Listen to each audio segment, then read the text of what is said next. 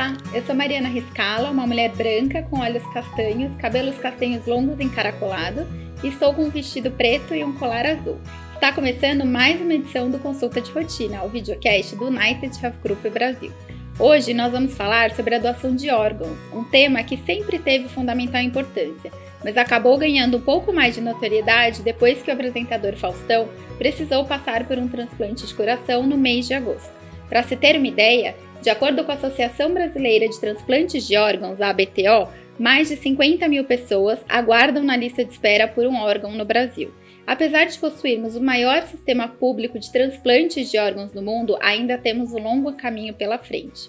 Para falar sobre esse tema, estou aqui com a Mariana Barça, coordenadora do programa de transplante renal pediátrico do Samaritano Higienópolis, e Bárbara Albano, analista de comunicação interna. Sejam muito bem-vindas, meninas.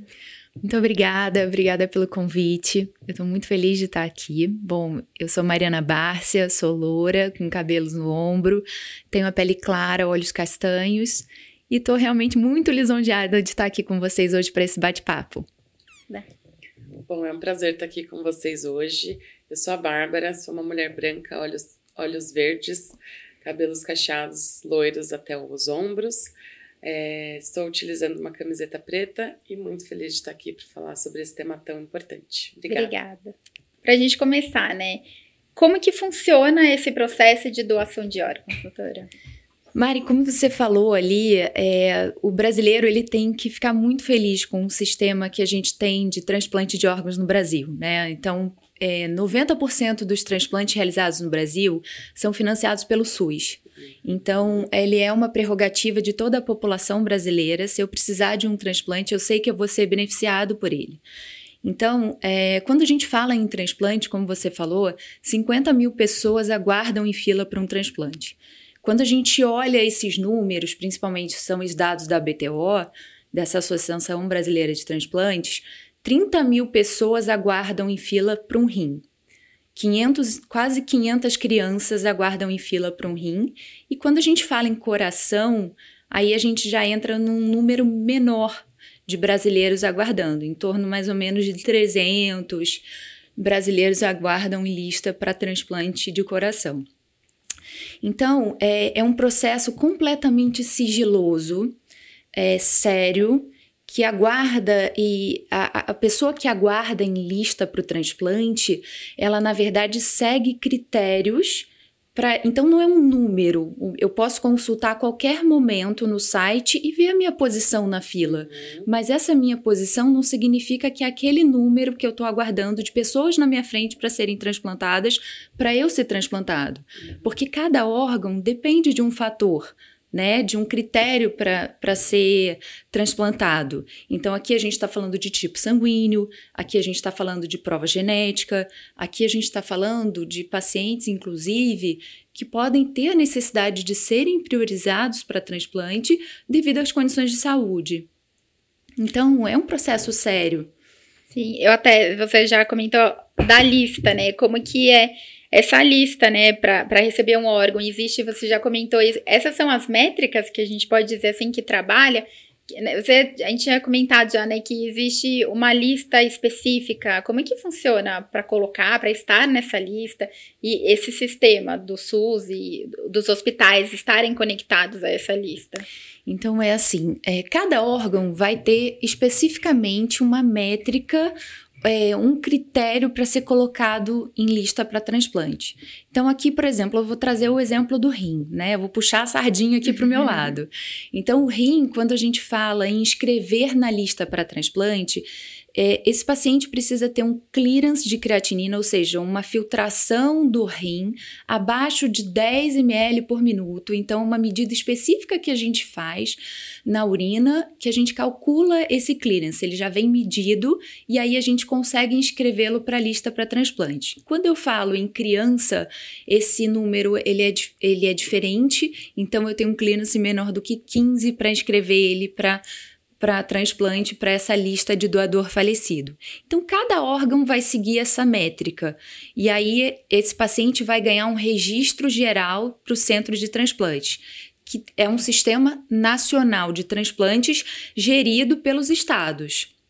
Então, esse paciente ganha esse número e a partir então que entre um órgão no sistema de transplantes, vai ser realizado os testes de compatibilidade de acordo com o órgão para ver quem é o que tem a maior compatibilidade dentre aqueles que estão em lista aguardando. Então é assim que vai ser alocado esse órgão para transplante.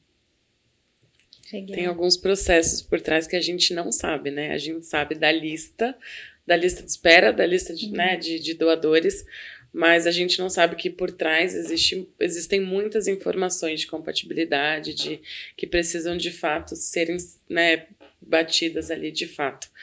É, eu tenho uma dúvida em relação a, ao SUS, né? Você trouxe essa parte do SUS, que é esse processo super importante. A gente tem é, algo particular nesse sentido?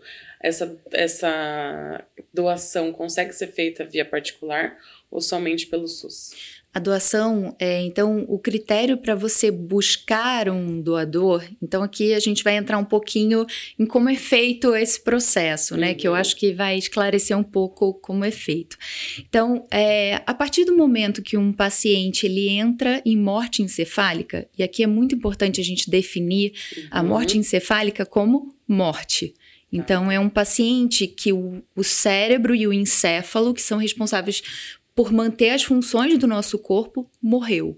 Então, eu consigo manter esse paciente na UTI para doação através de aparelhos. E se eu desligar esses aparelhos, ele não vai ter função nenhuma. Uhum. Então, houve o processo da morte encefálica. A partir desse momento da morte encefálica, então, que vai ser confirmada por um neurologista, por exame complementar, para não ter dúvida alguma nesse processo. Uhum o sistema de procura, é, é, na verdade, esse paciente vai ser notificado para o Sistema Nacional de Transplantes, uhum. e aí, a partir desse momento, começa a unidade de procura de órgãos, é notificada, e aí, essa é, vai ser abordada a família desse paciente para ver se há intenção de doação ou não. Então, isso vai uhum. startar o processo para doação. E aí, só a partir do momento que a família confirme que realmente ele é um doador, é que os, os exames vão ser coletados para que no Sistema Nacional de Transplante possa então ver quem vai ser o receptor mais compatível para receber aquele órgão. Uhum. E aí, você comentou desses exames. Eles são exames para ver, digamos assim, se os órgãos daquela pessoa que faleceu, eles são é, se eles podem ser doados, se eles têm saúde, digamos assim. Perfeito. É isso? é isso, né? Então aqui a gente tem que lembrar que eu quero trazer saúde para o receptor, Sim. né? Então para isso o doador ele tem que estar tá livre de um processo de infecção, por exemplo. Eu tenho que garantir que esse doador não tenha um câncer. Porque a gente quer o órgão no melhor estado de saúde para a gente poder, é, então, doar para um receptor. Então, esses são os testes iniciais que a gente acaba fazendo, né? Então, que o, o hospital, a partir da, do, do apoio da procura de órgãos, da organização de procura de órgãos, define, e aí são realizados esses exames, então, para garantir que os órgãos estão viáveis para o processo de transplante. E aí sim vai ser alocado de acordo com os, os exames específicos de compatibilidade, de acordo com cada órgão. Legal. E aproveitando você falou de cada órgão, quais órgãos podem ser doados? E, e é verdade que é verdade, não, a gente sabe, né, que é, existe algum tipo de órgão que pode ser doado da pessoa viva, sem ela precisar, né, ser, ser o caso de uma morte encefálica? Isso, então, assim, quando a gente fala é, do processo de doação, e eu tô falando aqui, de, por exemplo, de doador falecido agora, realmente, assim, um, uma pessoa pode salvar até 11 vidas, né? Então, aqui a gente tem coração para doação, pâncreas, dois rins, dois pulmões. Então, tem é, vaso, tecido, osso, córnea. Então, tudo isso pode ser doado. E cada um tem um tempo entre a retirada do doador e, e a, o implante desse órgão no receptor. Então, cada órgão segue um tempo para essa viabilidade. Então, por exemplo, o coração é um processo que tem que ser rápido. Entre, de fato, você ter a oferta e você colocar o coração no, no receptor, a gente está falando de quatro horas, o que é um é tempo muito rápido. Então, realmente, aquela coisa de tipo, é uma correria mesmo, né? Vai ter o telefone que vai ter a oferta, a equipe, então, a equipe transplantadora do receptor vai entrar em contato com o receptor, vai ver se está tudo bem, vai providenciar a internação dessa pessoa para que a cirurgia ocorra nesse tempo é, mais rápido possível. E aí, então, a gente está falando de 11 possibilidades diferentes de doação e 11 pessoas que podem ser beneficiadas por esse processo. Quando a gente vai do outro lado ali para um doador vivo, então, isso também é possível. E aí a gente tem que pensar que, por exemplo, a gente tem dois rins. E eu posso muito bem viver com um rim só se eu for saudável, se eu garantir que eu estou mantendo toda a minha condição de vida, então estou mantendo meu peso adequado, eu estou controlando a minha pressão, eu estou controlando o meu açúcar para que eu não seja uma pessoa diabética, porque a gente sabe que as principais causas realmente para insuficiência renal, é hipertensão e diabetes. Então, a partir do momento que é, eu tenho um status de saúde adequado, aí eu e tenho mais de 18 anos, eu tenho a vontade espontânea de doar, e aqui cabe muito a gente falar sobre isso. É, quando a gente pensa num processo de doação, não pode ter nenhuma contrapartida. Tem que ser uhum. é, altruísta da minha parte, querer realmente doar um, um rim. E aí, em geral, é, a gente tem que ser até quarto grau da, de geração da família para a gente poder doar. Existe doação quando eu não sou da família, então quando eu não tenho, porque eu quero doar uhum. para alguém, mas isso tem que ser avaliado judicialmente. Ah de forma que eu garanta que não há nenhum processo comercial uhum. envolvido nessa doação. Ah, legal. Tá? Que às vezes é um amigo, né? Não Exato. necessariamente tem a família, mas é isso. Por que, que ele não entra numa fila, né, para doar? Existe essa uma fila para doação de pessoas em, é, em vida? Não, não, só não em vida em geral. É, você precisa ter então, é, você precisa ser você precisa ser da família, né, até a quarta geração. E se você for amigo de alguém e você quer participar desse processo, aí precisa realmente de uma autorização judicial, uma avaliação pela equipe transplantadora, para ver se realmente você tem condição de saúde, se você entende o processo, porque isso é muito importante também. Então, às vezes, as pessoas elas não avaliam também a consequência de você ser um doador. Se eu tenho uma saúde psicológica adequada, que isso não vá mudar depois e, e realmente eu me arrependa desse Sim. processo, né? Existe algum acompanhamento para isso? Fundamental, fundamental. Então, é, tanto o acompanhamento clínico de maneira geral, uhum. para que realmente esse doador não se torne um doente no futuro, Sim. que é tudo que você não quer. Uhum. E também a questão psicológica é muito importante, né? Uhum. Porque primeiro essa avaliação pré-transplante desse segmento. Uhum. E aqui é, eu acabo lembrando de uma coisa que é muito legal a gente comentar também, que vamos supor que eu queira doar agora, nesse momento é, para o meu sobrinho, por exemplo, e aí, só que ao longo do processo eu mudo de ideia. Isso pode gerar um desconforto para a família, né? Sim. Poxa, você ia doar e agora você mudou de ideia. Uhum. Então, é permitido para o doador, para o potencial doador, uhum. que a qualquer momento ele mude de ideia, uhum. sem que isso impacte em diferença para o tratamento ou para a relação, por exemplo, seja com doador ou com receptor. Inclusive, a gente, como médico, pode dizer: olha, infelizmente ele foi contraindicado para doação é, de alguma forma para que isso não fique claro para a família que foi porque ele mudou de ideia. Entendi. Entendeu? Para poder preservar essa relação, né? Uma curiosidade que eu fiquei agora é, vamos supor que você queira doar para o seu sobrinho, ele sai da fila? Não. Não, não sai da fila. Enquanto isso não aconteceu. acontecer, é isso que eu ia perguntar. Isso já aconteceu. A gente estava com um paciente, por exemplo, é, em preparo para transplante com um doador vivo, e de repente estava marcada a cirurgia para terça-feira, quando foi na segunda-feira teve um chamado com um doador falecido. E aí cabe à equipe transplantadora dividir com a família uhum. para ver o que, que eles preferem. Uhum.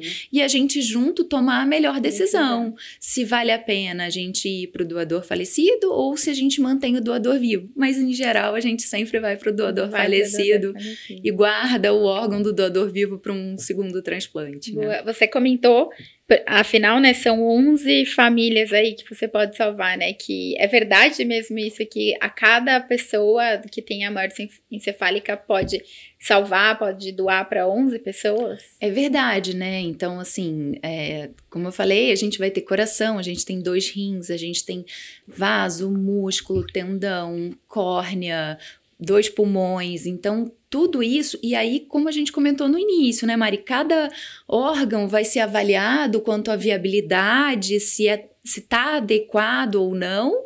E aí, por exemplo, a gente vai ver então se o critério genético ali, a tipagem sanguínea, é, o critério genético que a gente chama do HLA, que é um marcador que a gente olha para alguns órgãos. Então, se a gente fala em pulmão, por exemplo, vai olhar o tamanho da caixa torácica para ver se cabe o pulmão para aquele receptor. Então, cada órgão vai ter a sua particularidade, mas com certeza um doador em boas condições tem o potencial de salvar até 11 vidas diferentes. Legal. Nossa, eu nem imaginava o tamanho, né? Tudo é muito detalhe realmente, né? Você comentou da correria, eu lembrei é, não sei se vocês chegaram a ver do senhor que tinha escalado, estava no alto da montanha e que ele recebeu a ligação, a ligação. e foi resgatado, porque ele realmente é, é, uma corrida contra o tempo, né? Tanto para quem está na fila, contra, né, evitar que, que fique doente, que chegue a morrer, quanto para conseguir o órgão, corre, né? Exato. E isso é muito importante, assim, porque é, quando a gente pensa assim, número de pacientes que entram em fila é, para transplante, Criança, por exemplo, no estado de São Paulo, para rim, a gente está falando numa espera em torno de nove meses, mais ou menos. Mas quando a gente fala em adultos esperando um rim, a gente está falando de um processo que pode demorar até cinco anos. Uhum. Então, realmente é uma espera que você vai somando problemas, Sim. você soma comorbidades. E aí você pode chegar muito mais grave na hora da cirurgia do transplante. E né? até não ser apto para fazer o transplante. Né? Exato, né? e às vezes pode acontecer de você ser convocado para um transplante, mas infelizmente você está tratando uma infecção de catéter, ou você está com algum problema, teve um AVC, alguma coisa, que vai, nesse momento, contraindicar o transplante. Então você espera esse tempo e infelizmente pode ser que não seja né, ou aquele órgão para você naquele momento. naquele momento. Até isso, né? Além da gente esperar o, o, o órgão ainda tem que estar tá bem estável para receber ele. Né? E lidar com a frustração de de repente você Chegar. ser chamado e não ser o momento Sim. adequado para poder ocorrer o transplante. Me ocorreu uma dúvida aqui, doutora. A gente falou sobre o acompanhamento das pessoas que se propõem a doar. Existe algum acompanhamento para as pessoas que estão aguardando esse órgão? Porque assim, eu imagino que existe uma ansiedade muito grande, Sem dúvida. né? Da ligação, eu vou receber, mas são cinco meses.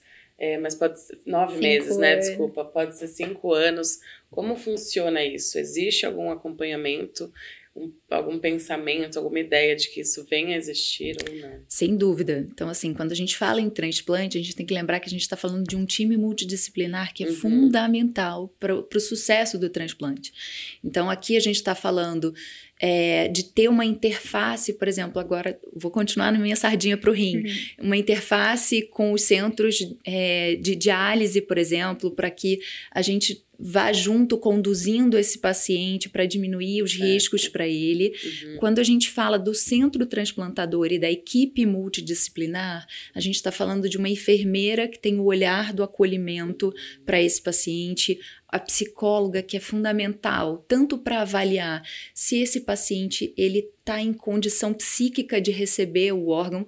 Às vezes, isso traz alguns fantasmas, que é importante que a gente já identifique no, no período pré-transplante, para que a gente tenha uhum. tempo hábil de trabalhar isso, para que quando a pessoa receba o órgão, isso não seja um impeditivo ou um fantasma realmente na cabeça dela, né? Então, aqui eu estou falando, por exemplo, de paciente que é, achava que ia receber a alma de outra pessoa uhum. e que de repente ia mudar as suas características, a sua Sim. personalidade. Nossa, é. Então, você tem muito. E aí é importante que você tenha uma escuta ativa, porque você nem imagina, às vezes, As os lugares é, que essas pessoas trazem uhum. para você, né? Sim. Então, a psicóloga acaba sendo fundamental nesse processo para poder acompanhar, uhum. a nutricionista para diminuir essas comorbidades uhum. também, a assistente social que vai fazer todo esse processo aí da correria contra o tempo uhum. para que olha, é um treinamento mesmo, né? Uhum. Olha, você já parou para pensar que quando tocar o seu telefone, o que você vai fazer? Então, esse eixo de raciocínio para é. te preparar para esse momento uhum.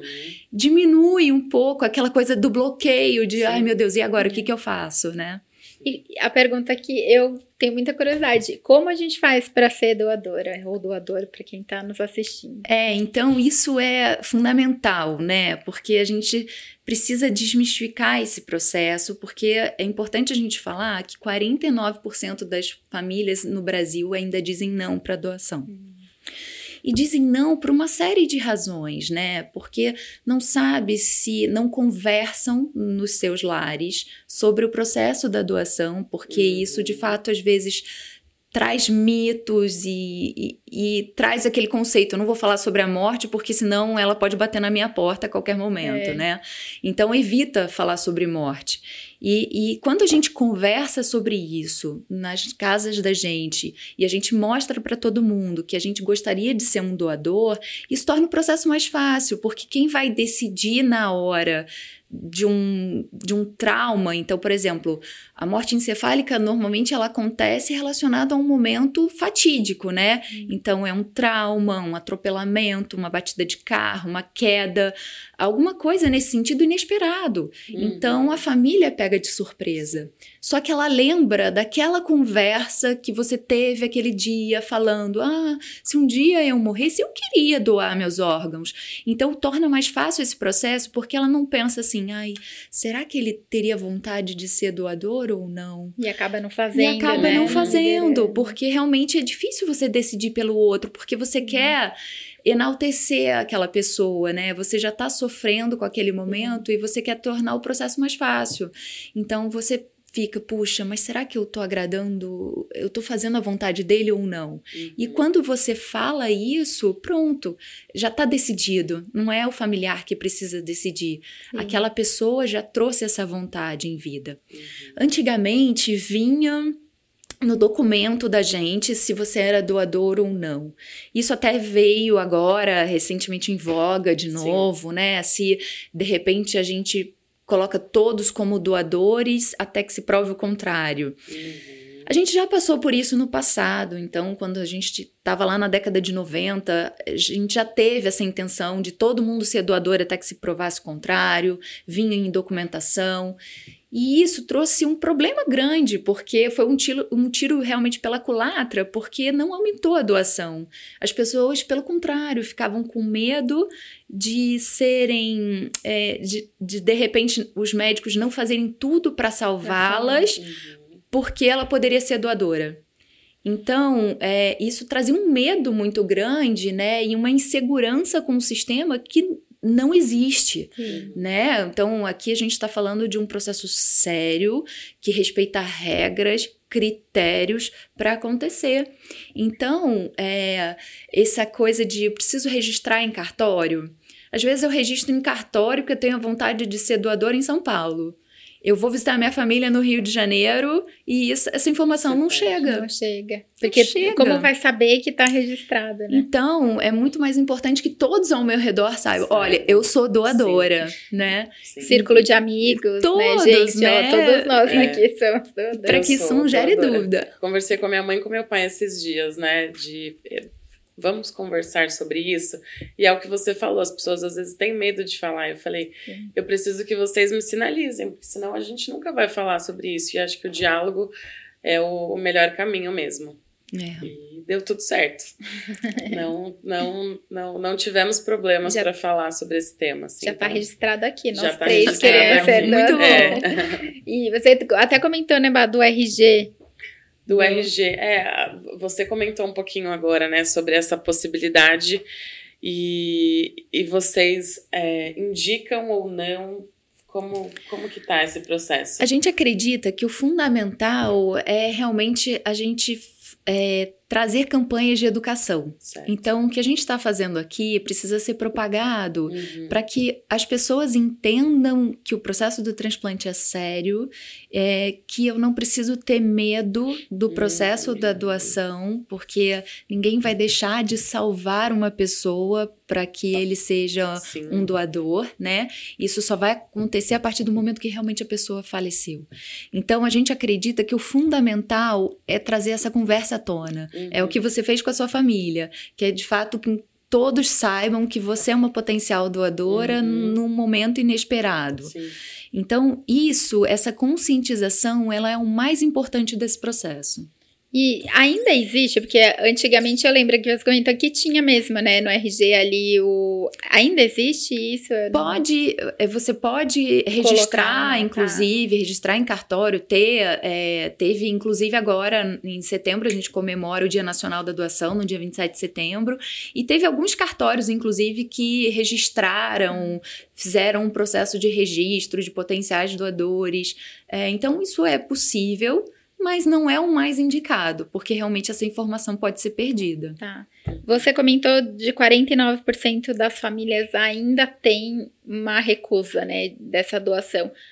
Você acha que é preconceito, que é o medo? Existe muito isso? Você comentou, sim, seu medo de será, né, que as pessoas vão fazer de tudo para que eu viva, para que o meu É. ente viva, mas É. existe muito preconceito também, né? Sim, eu acho que aqui é, a gente está falando, inclusive, da, daquela questão assim, muitos parentes meus perguntavam assim para mim, mas se doar todos os órgãos, como que vai ficar o corpo da pessoa? Uhum. né? Então tem um mito de de repente o corpo vai ser transformado, deformado, vai ser entregue assim para a família, para o processo do velório. Não, aqui a gente está falando de uma cirurgia que vai ser feita como uma cirurgia em processo de vida.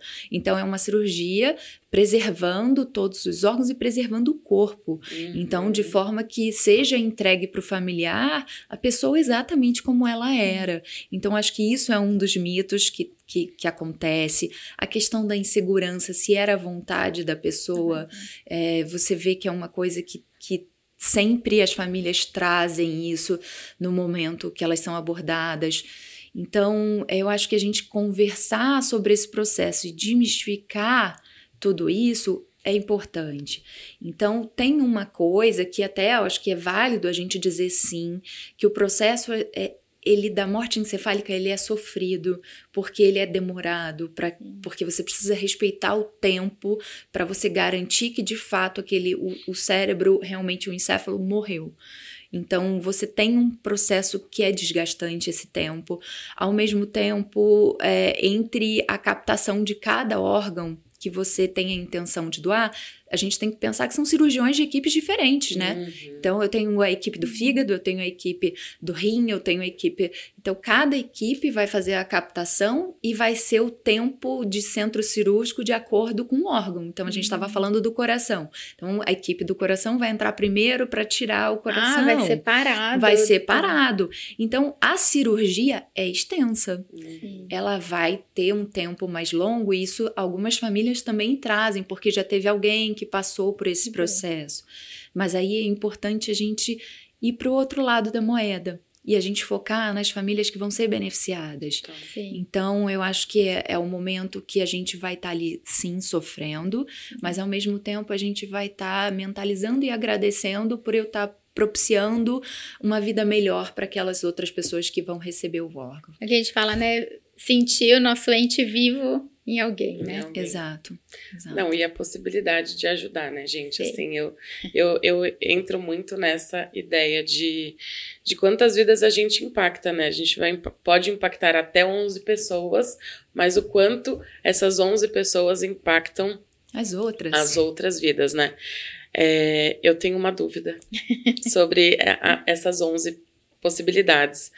É, a família pode falar, é, essa, essa pessoa vai doar o coração, o fígado e o pulmão, e só. Uhum. Existe essa possibilidade? Existe, existe. Tá. Existe essa possibilidade. A família é, vai ser completamente abordada para ver exatamente se primeiro se quer ser doadora e uhum. isso é importante que a gente respeite a vontade sem então as equipes de captação são completamente distintas das equipes que fazem o transplante né é Sim. é importante a gente dizer que uhum. é, eu trabalho numa equipe transplantadora eu não tenho relação nenhuma com a equipe de captação ali que vai abordar uhum. a família de unidade de procura de órgãos porque são equipes distintas então a família vai ser completamente respeitada a autonomia dela dela em dizer se ela quer ser doadora ou não, e os órgãos também que vão certo. ser é, uhum. doados. Uhum. Você comentou, né, aqui a gente faz, né, a importância de empresas da saúde de fazerem campanhas, não só da saúde, mas já que a gente está numa empresa de saúde, é bacana uhum. a gente falar do que a gente faz também aqui uhum. dentro, né? Uhum. Conta pra gente como foi a campanha desse ano, que a gente já se emocionou só dela contar. Ah, foi muito bacana. Então, quando a gente vive esse processo do transplante, é, a equipe que participa desse processo, ela também é, sofre ali, né, no, no ínterim do, do, processo. Porque primeiro você recebe, um, e é literalmente uma folha, você recebe um telefonema, um e-mail da, da Central Nacional de Transplantes dizendo que você tem um órgão. Você olha aquela ficha e você vê causas diversas de morte, e criança, adulto, e você se sensibiliza com mortes distintas. Então você sofre naquele momento. Ao mesmo tempo, então você liga para o teu potencial receptor, para ele Aí você se emociona com a família que fica emocionada uhum. com o processo de receber, que é a melhor parte para o transplantador é essa, é que a gente briga internamente para ver quem vai ligar para a família. e aí, então, a partir desse processo, é, a família ela não vai ter acesso nem, de nenhuma maneira aos dados do doador, né? Então, e, só que unanimemente 100% vai virar para você e vai falar, doutor, eu queria Nossa. agradecer essa família. Só que não é permitido pela legislação que o receptor tenha acesso aos dados do doador. E para isso a gente vai falar: olha, o mais importante que você tem a fazer nesse momento é você fazer valer essa vida, né? É, vivendo da melhor maneira possível, com a melhor qualidade de vida possível e pensando tudo de melhor que você pode pensar para a família desse doador para que ele encontre a paz. Uhum. Então acho que esse é um processo. E aí falando um pouquinho, então puxando esse gancho para a campanha da gente do Setembro Verde, né, que foi desse ano, foi uma campanha super bacana, porque já que todos trazem essa coisa e não é permitido esse contato, é, a gente falou, bom, então vamos vamos expressar essa gratidão de alguma forma. Uhum. E aí a gente disponibilizou para que os receptores escrevessem uma carta potencial para o seu doador. É claro que essa carta ela não seria entregue, né? Não é permitido esse contato para a família, mas o ato de você escrever uma carta é, pensando no seu, no seu doador, o que você gostaria de dizer para ele, o que ele impactou na vida tanto na sua vida quanto na vida da família que acompanha e que tem realmente uma carga muito pesada, né? De você ter uma doença crônica, uhum. é, foi brilhante, porque isso trouxe muita emoção para todos nós, né? Porque eram surgiam coisas de muito. As crianças escreviam assim: muito obrigada, eu pude ir para a praia. Ah, que bonitinho. Eu pude ir na piscina, eu pude voltar para a escola. Eu e não tenho famílias, gente. e, e as famílias agradecendo também, né? Então, assim, o quanto mudou a vida e o quanto eles eram gratos. Quanto deu a vida de volta para eles, né? Exato. Como que a gente termina agora emocionada? Queria agradecer pela presença de vocês, foi um papo muito gostoso, é enriquecedor, é, é muito importante a gente falar sobre esse tema de trazer esse tema, né, para que as pessoas possam realmente conhecer e saber como que pode não parecer, mas a gente pode salvar 11 vidas, Exato. né? A gente quer tanto ajudar o outro, então a gente pode salvar. Muito obrigada pela presença de vocês. Muito obrigada, gente. Obrigada pelo convite. Foi muito bom poder falar e ter essa conversa tão rica e tão emocionante com vocês. Literalmente. Literalmente. Bom, eu queria agradecer também, apesar de ser uma potencial doadora, eu não fazia ideia de alguns processos por trás de tudo isso. Então é muito importante porque agora a gente também consegue falar um pouco mais para as pessoas, ter embasamento, trazer informações de que é super seguro o processo e que de fato a gente impacta a vida de outras pessoas, né? Obrigada. Obrigada. Obrigada. Todos os anos, milhares de vidas são salvas pela doação de órgãos. Na maioria das vezes, o transplante pode ser a única esperança ou a oportunidade de um recomeço para as pessoas que precisam da doação. Como falamos aqui, uma única pessoa pode beneficiar outras 11 pessoas, pode mudar a vida de outras 11 famílias. No momento de dor, a generosidade de poder contribuir e aliviar a angústia de uma espera não tem preço e faz toda a diferença. Seja um doador ou uma doadora, o seu ato pode salvar vidas. Obrigada pela sua companhia e até a próxima!